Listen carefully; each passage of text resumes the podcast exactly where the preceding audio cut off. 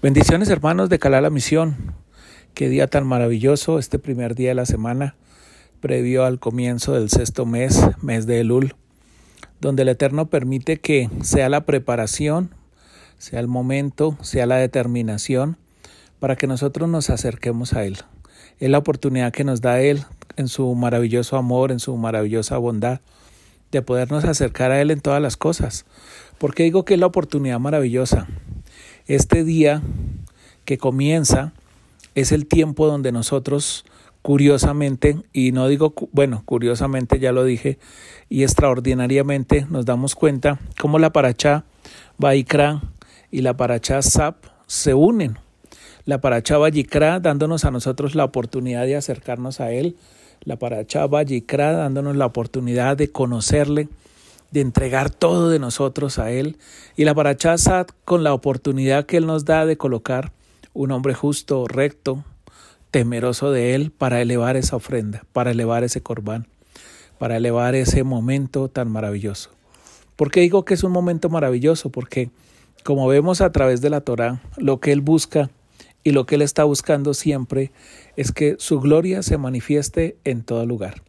Comenzamos esta semana con la Parachá Cheminí, y quiero ir a Baikra 9, 23. Entonces Moche y Aarón ingresaron a la tienda del encuentro. Luego salieron y bendijeron al pueblo. La gloria del Eterno se presentó ante todo el pueblo. Emergió un fuego del Eterno que consumió la ofrenda olá y las partes seleccionadas sobre el altar. Al verlo todo el pueblo alabó y se prosternaron con su rostro a tierra. ¿Qué nos muestra esto y qué nos deja ver?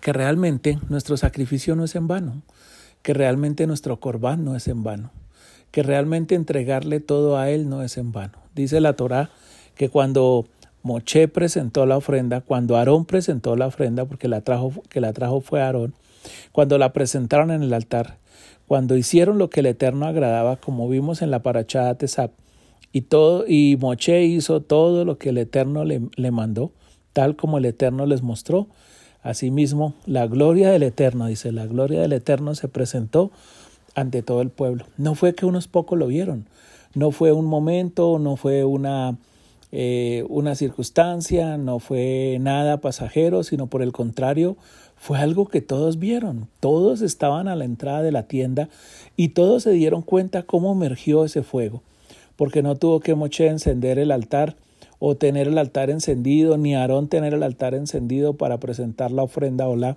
sino dice que descendió un fuego. Entonces Moche y Aarón ingresaron a la tienda del encuentro. Luego salieron y bendijeron. La gloria del Eterno se presentó ante, emergió un fuego de Yahweh que consumió la ofrenda la. Ese fuego es el que nos mantiene vivos.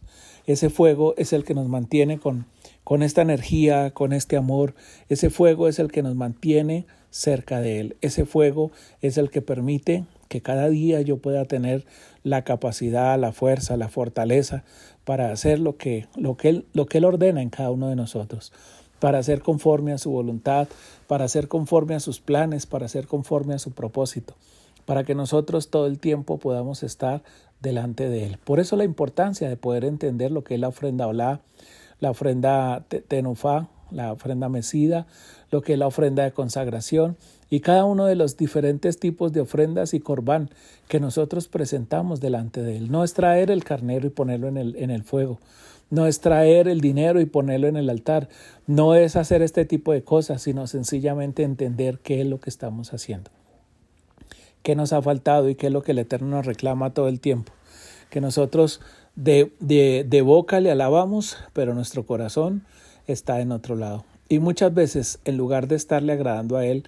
y muchas veces en lugar de estarle sirviendo a Él, nos dedicamos a otras cosas, nos entretenemos con otras cosas. No es que las otras cosas no sean importantes. En ningún momento el Eterno dijo que no eran importantes. Por el contrario, Él dijo que era nuestra responsabilidad que cumpliéramos con esas obligaciones. Pero ¿qué es lo importante aquí? ¿Qué es lo que nosotros nos encontramos realmente?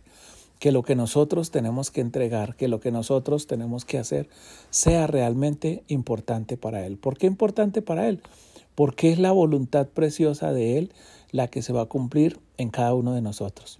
Si Él nos da la energía, si Él nos da la dirección, si Él nos da la fuerza, si Él nos da la fortaleza y si Él nos da todo lo que necesitamos, ¿por qué no cumplirle a Él?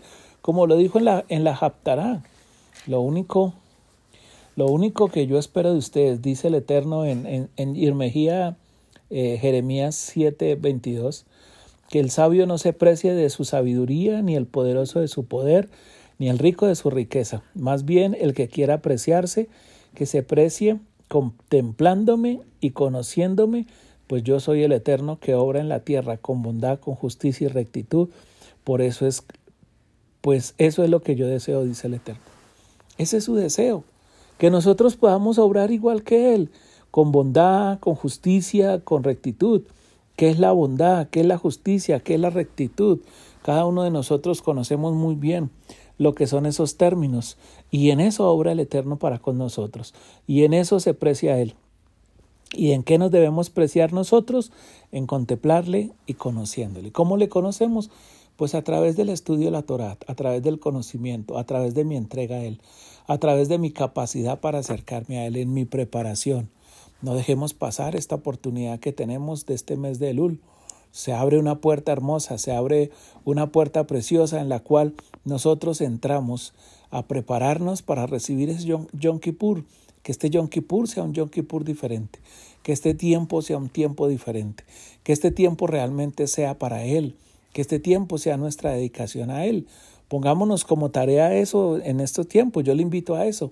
Que estos 40 días que nosotros tenemos delante de Él se conviertan realmente en mi preparación para que Él se glorifique en mi vida, para que Él se glorifique en mi familia, para que Él se glorifique en todo lo que hay a mi alrededor, en mi empleo y en todas las cosas que yo hago, porque esa es su voluntad, que yo me pueda, que yo pueda apreciarme de que lo contemplo y de que lo conozco. Y que esa es la realidad que Él tiene para cada uno de nosotros, que nosotros nos podamos gloriar en Él. Esa es mi invitación en este día. Espero que tengan una semana excelente, un Shabuató, una feliz semana, una semana de bendición juntamente con los suyos y que la gloria del Eterno se manifieste en todo lo que hace para que su bondad, su amor y su ternura los pueda acompañar por siempre. Bendiciones.